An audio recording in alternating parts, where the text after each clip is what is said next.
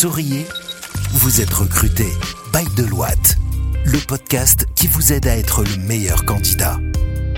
Bienvenue dans un nouvel épisode de votre podcast Souriez, vous êtes recruté, le podcast qui fait de vous le meilleur candidat. Je suis Anas Saoudi, manager communication à Deloitte et cette semaine j'aurai le plaisir de échanger avec Ahmed et Yasmina sur le thème l'importance du réseau professionnel. A tout de suite dans Souriez, vous êtes recruté.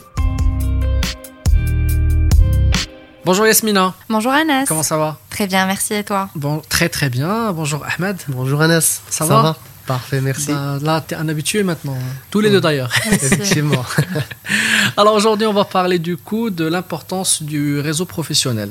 Et donc déjà, j'ai une première question. Euh, Est-ce que on peut trouver un emploi ou un stage? Sans réseau professionnel Bien évidemment qu'on peut trouver en fait un emploi ou un stage sans réseau. Euh, avoir un réseau, c'est pas vraiment un must pour trouver un emploi ou un stage. On peut se baser euh, sur des candidatures spontanées, mais également répondre tout simplement à une annonce ou un besoin qu'on trouve euh, sur les réseaux ou sur les différents sites d'emploi. Donc c'est pas un must, mais c'est vrai que ça aide beaucoup. C'est vraiment un plus qu'on peut apporter à notre candidature, le fait de connaître des personnes qui sont déjà présentes dans l'entreprise. Donc voilà, c'est vraiment quelque chose qui pourrait vraiment apporter un plus à notre candidature. Alors si je pose la question, c'est d'autant plus intéressant que vous deux, vous avez combien vous avez de contacts sur vos réseaux professionnels LinkedIn? Bon, Ahmed c'est la star. Moi j'en ai pas beaucoup. Euh, je pense que j'en ai aux alentours de 2000. Ok. Mais voilà, je vais plus laisser la star parler. Ah oui. Euh, moi, j'ai en fait aux alentours de 53 000, mais c'est plus des gens qui me follow. Mm. Mais en termes de contact, des personnes que je peux contacter et tout, j'en ai 16 000. Donc j'essaie de limiter parce que LinkedIn te donne cette limite de 30 000 personnes au total. D'accord. Et ben du coup, euh, je te pose la question est-ce que on peut aujourd'hui, en 2022, trouver un emploi ou un stage euh, bah, quand on n'a pas les 50 000 followers que tu as? Bah, bien sûr que oui. Bien sûr que oui, parce qu'en fait, LinkedIn aujourd'hui, c'est une open plateforme. Tu peux contacter tout le monde, tu peux ajouter tout le monde. Et donc, quand on dit qu'on a par exemple 50 000 personnes dans notre réseau, ça ne veut pas dire que ces 50 000, ce sont des apporteurs d'opportunités. Donc, il faut différencier entre apporteurs d'opportunités et entre, euh, bien évidemment, euh, un réseau de followers qui est un peu partout dans toutes les industries et dans tous les jobs. Donc, pour moi, euh, oui, on peut l'avoir si on a un focus sur les recruteurs, sur les managers qui recrutent, ce qu'on appelle les hiring managers, sur les DRH, les responsables recrutement. Bah, à ce moment-là, si on a un petit réseau qui est constitué de cette population, bah, on aura la possibilité d'avoir des offres. Mais maintenant, en fait, si tout le monde insiste aujourd'hui sur l'importance d'avoir un réseau professionnel, de pouvoir développer, de mettre en place euh, des actions, et vous deux, vous êtes en train de me dire que c'est tout à fait possible de, de trouver un emploi et un stage et de, de se lancer dans sa carrière professionnelle sans réseau professionnel. C'est que quand même, il doit y avoir une importance à ce fameux réseau. Et déjà, tu as évoqué LinkedIn. Oui. Donc, est-ce que déjà, euh, quand on parle de réseau professionnel, est-ce que forcément on pense à LinkedIn? Est-ce qu'il y a d'autres plateformes? Est-ce que un réseau professionnel, c'est un carnet d'adresses euh, qu'on a? Bah, bah, déjà, tu as évoqué les offres d'emploi. Quand on parle d'offres d'emploi, c'est 20% du marché.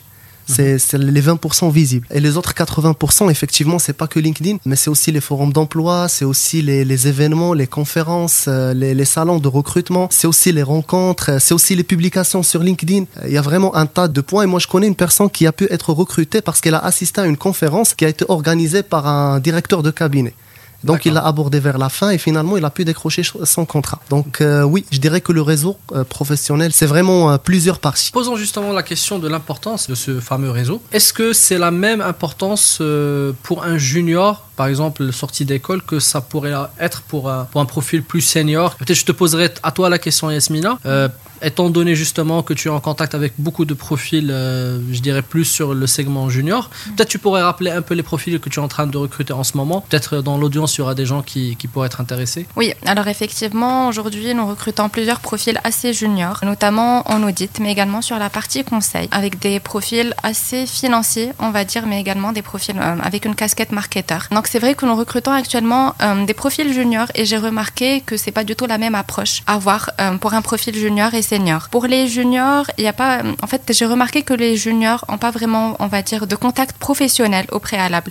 Donc ils se basent plutôt sur leurs écoles. Ils essaient de contacter les anciens étudiants, qui voilà, s'il y a un réseau d'anciens étudiants dans leurs écoles actuelles. Il y a plusieurs étudiants qui contactent également leurs professeurs directement. C'est quelque chose que je trouve voilà de très intéressant parce que pas mal euh, de professeurs aujourd'hui sont intervenants. Donc, ils ont déjà des connaissances dans le monde euh, professionnel. Donc, ils ont pas mal de connaissances également et parfois ils nous recommandent des profils et des étudiants qu'ils ont déjà. Parfois, nous approchons également directement les professeurs euh, en leur demandant des recommandations qu'ils ont actuellement dans leurs élèves, s'ils ont un profil à nous recommander. Alors, il y a également le fait de participer à des forums de recrutement. Il y a plusieurs écoles actuellement qui organisent euh, ce genre voilà, d'échange entre les entreprises et les étudiants. Et c'est quelque chose qui aide beaucoup d'étudiants à créer leur réseau professionnel. Il y a plusieurs étudiants qui nous ajoutent sur LinkedIn, notamment après, après nous avoir rencontrés dans ces forums. Et voilà, qui essaient de tisser un peu des liens entre étudiants, professeurs. Et c'est quelque chose qui les aide, notamment dans leur recherche de stage, mais également dans leur euh, recherche de premier emploi également. Donc, si je comprends bien, c'est beaucoup s'appuyer sur l'école, mhm. son réseau, les alumni de, de l'école, euh, voir un peu, ou peut-être les entreprises qui ont été euh, sollicitées par ces étudiants, où ils ont été embauchés, on va dire. Et du coup, je, je reviens avec toi, Ahmed, sur la partie, je dirais, profil plus senior. Comment et c'est quoi l'importance, on va dire, d'un réseau professionnel pour un profil senior C'est la même importance qu'il a pour des profils juniors, surtout qu'il y a quelques offres d'emploi qui sont cachées, notamment les offres d'emploi de promotion. Si aujourd'hui, par exemple, on recherche un bon consultant senior pour le faire travailler en tant que manager chez nous, bah, en fait, c'est son réseau professionnel qui va nous dire, bah, voilà cette personne, j'ai travaillé avec elle, euh, c'était une bonne personne avec de bonnes qualités de leadership et donc je la recommande pour le poste de manager. Donc, en fait, moi, je dirais que c'est plutôt pour ça. Quand on est senior, c'est plutôt avoir des personnes qui vont nous recommander pour nos compétences, euh, qui vont nous recommander pour les différents projets sur lesquels on a déjà travaillé. Donc, je dirais que ça, c'est le premier point. Le deuxième point, c'est bien évidemment des personnes qui au moins nous connaissent, qui savent ce qu'on fait, D'accord Par exemple, je prends juste le cas de, de l'un des consultants Salesforce qui est très très connu sur le marché et que tout le monde connaît. Et donc là, dès qu'on parle par exemple de consultant Salesforce euh, qui fait telle ou telle chose, bah, automatiquement on pense à cette personne parce que c'est une personne qui est très connue sur le marché grâce bien évidemment à son activité sur les réseaux sociaux, mais aussi grâce à son réseau. Donc moi je dirais que pour les seniors, c'est plutôt cette partie-là qui prend la plus grande, euh, on va dire, euh, ampleur dans l'importance du réseau. Je reste avec toi et bah, du coup, comment développer ce réseau professionnel? Bah tout d'abord, quand on est senior, c'est qu'on a travaillé avec plusieurs personnes, avec plusieurs managers, donc il faut garder une bonne relation avec ces managers pour euh, voilà pour pouvoir euh, déjà ils vont ils vont nous servir pour euh, nous recommander pour des opportunités, pour des contrôles de référence et tout. Aussi avoir une bonne relation avec ses collègues parce qu'un réseau professionnel de qualité, surtout pour les seniors, c'est quelque chose qui se bâtit durant le parcours et on peut avoir un réseau professionnel positif comme on peut avoir un réseau professionnel négatif. Donc